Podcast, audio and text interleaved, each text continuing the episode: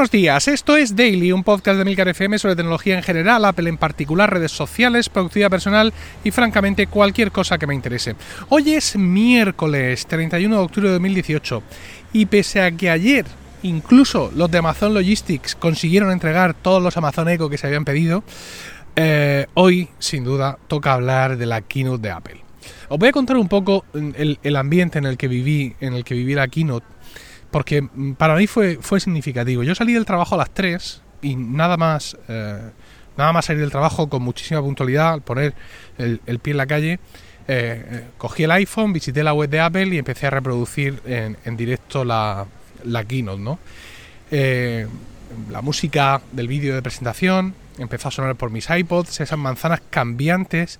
Me recordaba todo mucho a, a los antiguos anuncios de los iPods y de iTunes, que quizá algunos recordéis o algunos por curiosidad, eh, porque no podéis recordarlo por generación, hayáis entrado a buscar eh, a YouTube. E incluso la canción, es decir, la canción que usaron en ese vídeo de las manzanas cambiantes, me recordó a la canción del anuncio del primer iPod, eh, que decía mil canciones en tu bolsillo, donde se veía un tipo trabajando con su, con su Mac en casa y cómo conectaba el, iPod y cómo seguía eh, escuchando la canción que estaba escuchando en el Mac, cómo pasaba de escucharse en el Mac, en el anuncio, a escucharse en, sus auriculares, ¿no? Entonces, pues claro, todo esto como que te, predispone mucho a, muchas cosas, es una especie de, de condicionamiento. Ah, no, podía impedir ¿no? que esta sensación de vuelta a los orígenes, donde cada keynote era una sorpresa y una alegría, pues eh, me, invadiera. Casi sin pausa, después de este vídeo, comenzó otro vídeo, ¿no? el de I Happen to Like New York, un vídeo fantástico, maravilloso, muy emotivo, imágenes que se suceden y que me recuerdan mucho lo, lo mucho que me gusta Nueva York. No es solo un gustar Nueva York como a cualquiera le gusta el chocolate, ¿no? O sea, es que es una ciudad que a mí me tiene como muy obsesionado. Mm, puede parecer un poco de pueblo, pero yo soy así. Eh, y, bueno, mm, tengo recuerdos muy, muy hermosos de cuando la única vez que he podido visitar Nueva York, que fue durante mi viaje de novios con Rocío hace precisamente 10 eh, años. Además, este año hemos hecho 10 años y recordábamos, eh, después del día de nuestro aniversario, en los días posteriores recordábamos pues el día que estuvimos en el Louvre, en París, el día que no sé qué, el día que llegamos a, Nueva York, que fue precisamente el 12 de octubre, lo que allí llaman el Columbus Day, y vimos el Empire State Building eh, iluminado con los colores de la bandera italiana, cosa que tardamos en comprender, pero que ya nos hicieron ver. Bueno, pues todas esas cosas me vinieron un poco de golpe, ¿no? Con aquel vídeo, además, eh, un vídeo con escenas tomadas en escenarios muy míticos, muy conocidos. Eh, eh, incluso a veces muy turistas, ¿no? O muy turistables de Nueva York, con lo cual pues también era el ahí estado yo, ¿no? Ah, mm, entonces, en, ese momento, bueno, pues eh, eh, termina el vídeo, sale Tim Cook a escena, entro en una panadería, ahí al cerca del trabajo, dejo el iPhone en el mostrador, sigo escuchando Tim Cook en mis auriculares, le miro de reojo por la pantalla y cuando salgo sigo viendo la keynote, es decir, llevaba eh, las bolsas con el pan en una mano, en esa misma mano llevaba cogido el iPhone y yo llevaba el paraguas porque estaba lloviendo ayer a esa hora aquí en Murcia y eh, no sé, eh, en ese momento em, pues eso, con las bolsas de pan, mm, el paraguas, viendo la keynote en el iPhone y escuchándola en los AirPods, me di cuenta de que vivíamos en el futuro, ¿vale? O sea, hace no muchos años, ¿cómo seguíamos las keynotes? Y ahora mm, voy por la calle, camino del coche, acabo de comprar el pan y estoy viendo la keynote en directo en mi, teléfono con una calidad espectacular de audio y de vídeo. Mm, incluso de alguna forma me, sentí como algunos de los personajes de este vídeo de Nueva York, donde se les veía a algunos de ellos también usando los dispositivos de Apple en situaciones cotidianas y me di cuenta de que pues estos vídeos, claro, eh, son muy preparados por marketing y todo eso, pero que no dejan de reflejar situaciones cotidianas reales. Y es que, pues, no ya solo los dispositivos de Apple, evidentemente, sino que todos los dispositivos tecnológicos que tenemos y que nos rodean ahora mismo, los usamos en nuestro día a día. Hubo tiempos en los que los ordenadores eran una cosa del trabajo, y fuera del trabajo vivías una vida 100% eh, analógica, pero ahora eso ha pasado a la historia y todos esos dispositivos nos acompañan en, nuestro día a día y están, digamos, eh, eh, completamente integrados en, nuestras tareas cotidianas.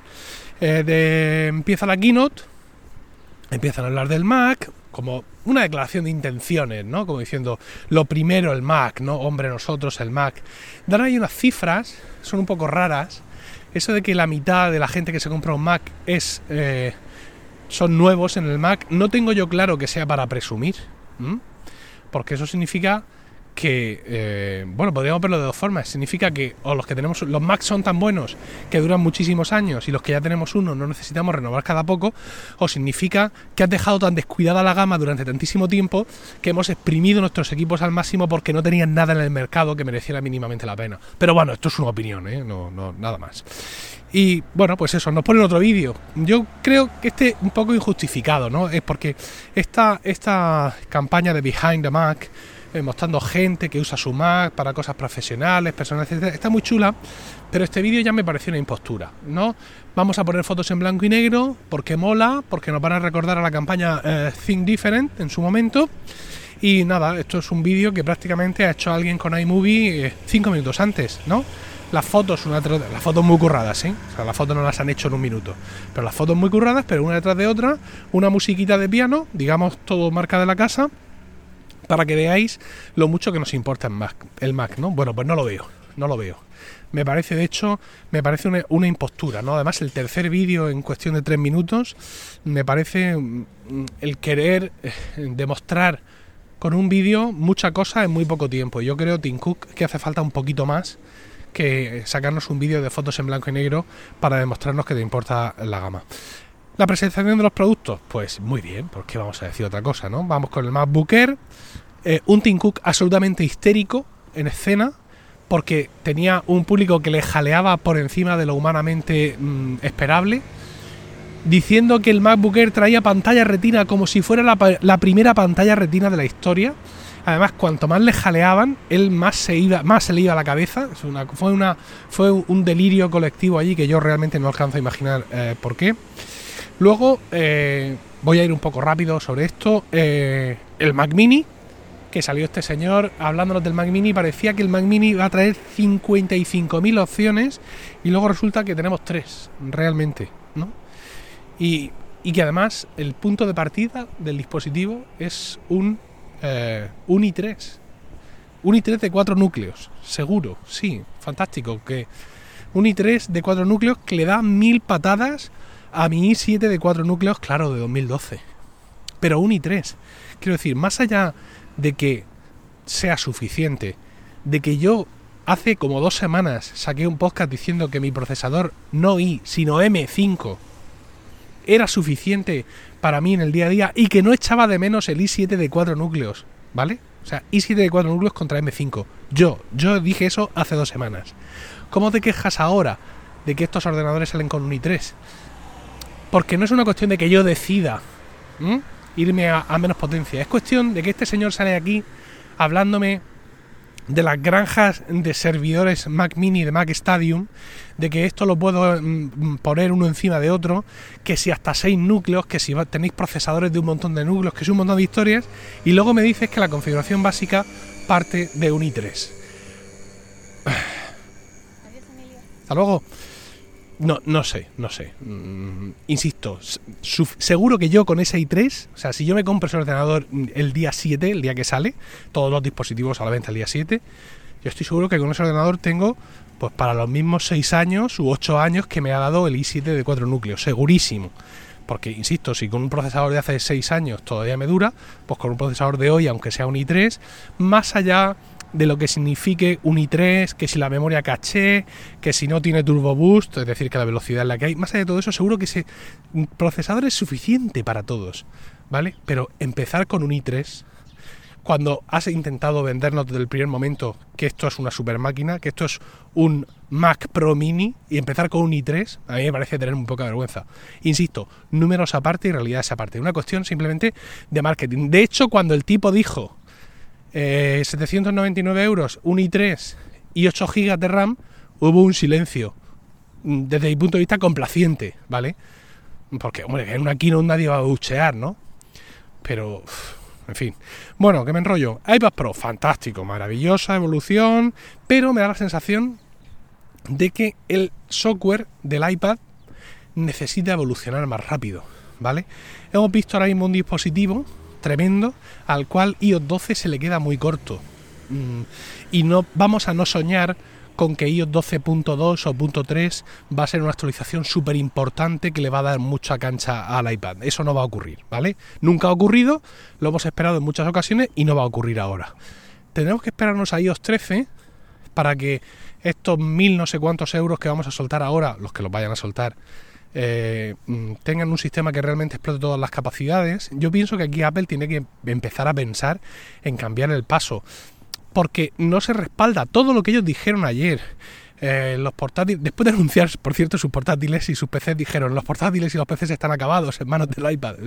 También es muy discutible esa estrategia, pero bueno, después de los gráficos, después de la potencia, después de la, eh, estas chicas enseñándonos cómo mm, habría Photoshop con 365 mil millones de capas, después de todo eso, Apple necesita respaldar todo su hardware con un software un poco más competente. Yo no estoy hablando de que tengamos en el iPad Mac OS táctil, ¿vale? Ese es un camino que Apple no va a recorrer y que a mí personalmente tampoco me apetecería que recorriera.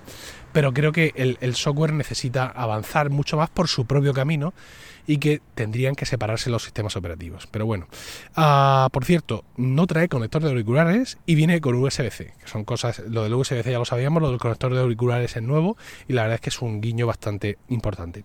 Vamos con algunos apuntes generales de cosas que se dijeron y de cosas que no se dijeron. Quiero decir, no voy a entrar aquí ahora a contaros... Eh, los detalles técnicos de cada equipo, porque eso ya lo habréis visto y hay otras maneras de mm, más cómodas de, verlos que estar escuchándolos.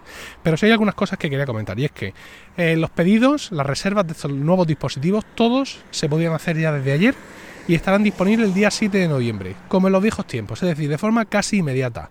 Nada de early this year, eh, more alone in the winter, ni historias, sino inmediatamente. Que eso es una cosa que echábamos mucho de menos. El que sacaran productos y que no estuvieran disponibles ya o que no estuvieran disponibles, como en el Power. Pero bien, no, no hablemos de eso. Más cosas. Hemos tenido rumores, ¿vale? Aquí en Weekly también, sobre todo, hemos ido anticipando lo que podría ser esta keynote. Sabíamos que venía un ordenador que era, pues no sabíamos si era un MacBook Air o era un nuevo MacBook o qué demonios era. Al final ha sido todo junto porque ese MacBook Air es un MacBook, pero en vez de 12, de 13 pulgadas. Lo que pasa que le han puesto el apellido Air porque no tienen vergüenza porque mm, nos tratan como niños y como a la gente le gustaba mucho el MacBook Air, pues venga, voy a coger ahora un producto que no tiene nada que ver con el MacBook Air original y le voy a llamar MacBook Air. Para que tú, que yo creo que eres tonto, pienses, ¡Ah! un nuevo MacBook Air, por fin voy a comprarlo. Va a ser igual que el que tenía. No, amigo, de igual nada. Pero bueno, eh, decía que hemos tenido rumores, pero no hemos tenido filtraciones. Esto es muy interesante y quizá, eh, quizá por fin se está cumpliendo lo que prometió Tim Cook hace 16 millones de años de que iban a redoblar el secretismo. Bueno, vamos a ver. Eh, el MacBook, el, que queda, el de 12 pulgadas, eh, pierde pierde sus colores, pierde parte de sus colores, ¿no? Eh, no ha sido tocado, no es el mismo modelo que estaba a la venta antes de ayer, con el mismo precio, pero en vez de ofrecerse en ahora, eh, se ofrecía en plata, en gris espacial, en dorado y en dorado rosa, eh, esos dos dorados desaparecen y pasa a ofrecerse en un único color dorado, que es el mismo color dorado ese nuevo dorado, por así decirlo, que ofrecen los productos de Apple y que también ofrece el MacBook Air. De esa manera se alinea un poco, un poco la gama. Y hablando de, este MacBook Air, que insisto, no deja de ser un MacBook más grande, es la evolución del MacBook si es que la necesitaba, que yo pensaba que no, pero parece ser que sí. Mucho ojo porque el procesador que lleva el MacBook Air es el mismo procesador que el del MacBook. Aunque lo llamen i5, en realidad de i nada, ¿vale? No es el i5 que pueda llevar un Mac mini, no, no, no.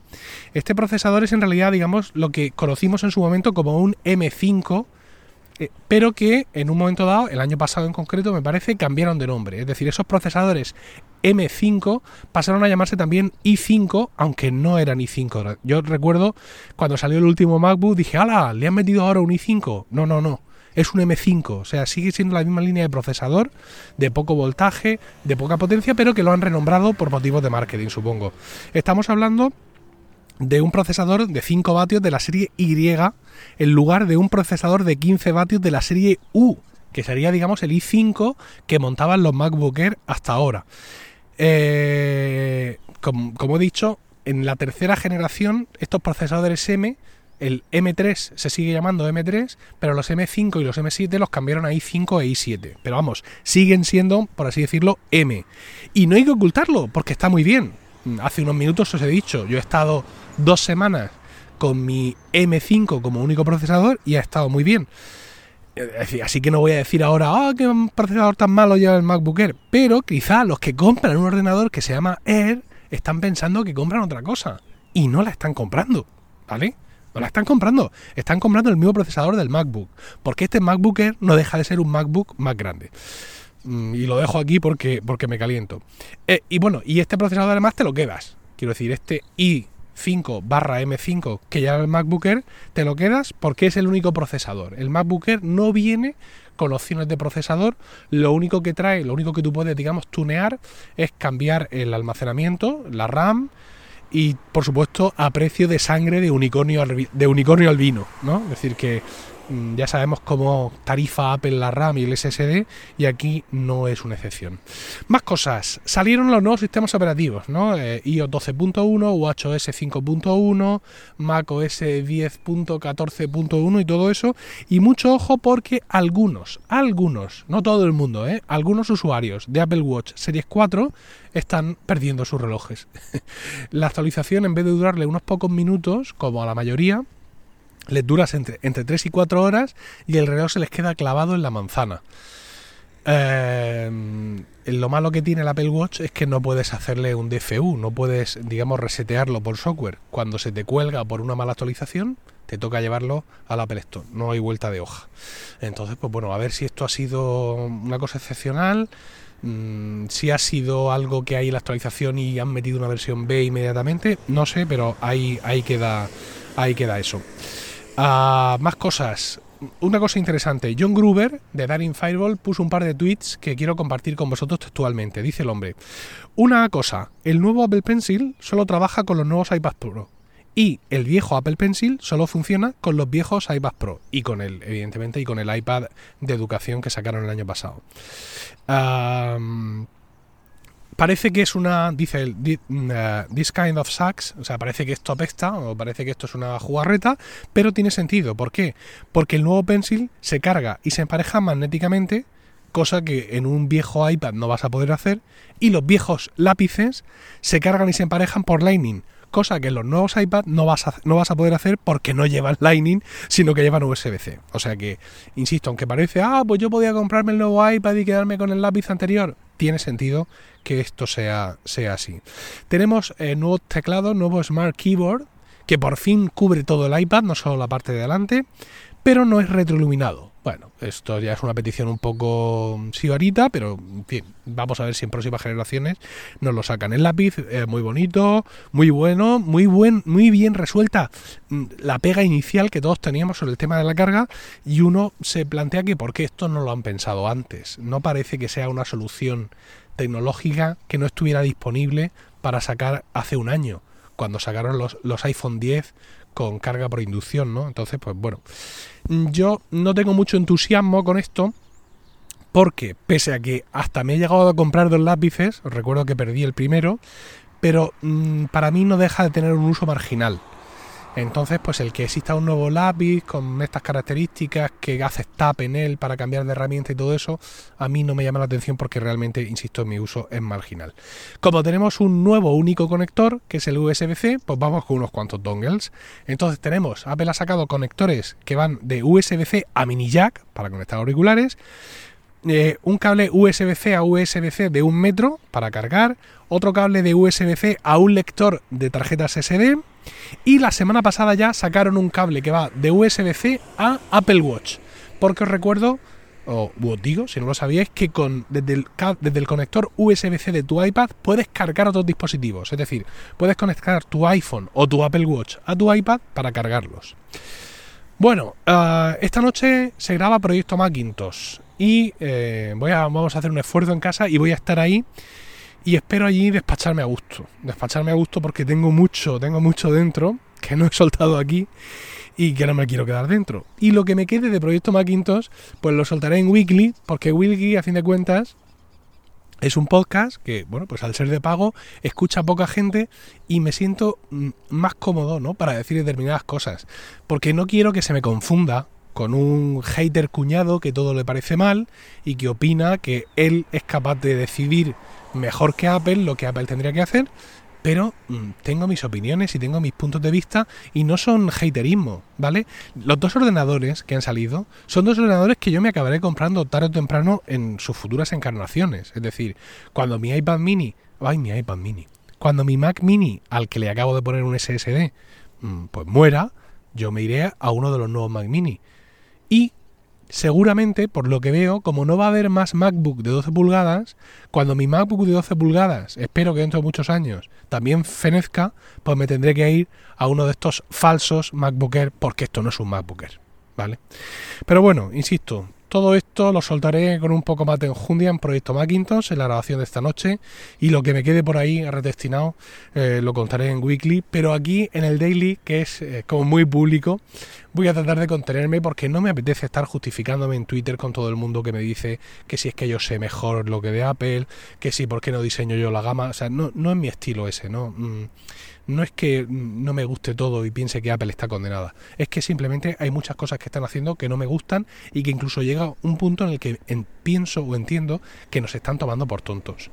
Y aparte de que no me guste que me tomen por tonto, creo que una empresa como esta, de este tamaño, con una cotización de un trillón en bolsa, no tiene necesidad de hacer este tipo de cosas. En cualquier caso, Así, quiero que la sensación general que quede es que fue una buena Keynote con un montón de buenos productos mm, para comprar inmediatamente y que van a cubrir por fin sobre todo los Mac, un montón de necesidades que antes no estaban cubiertas.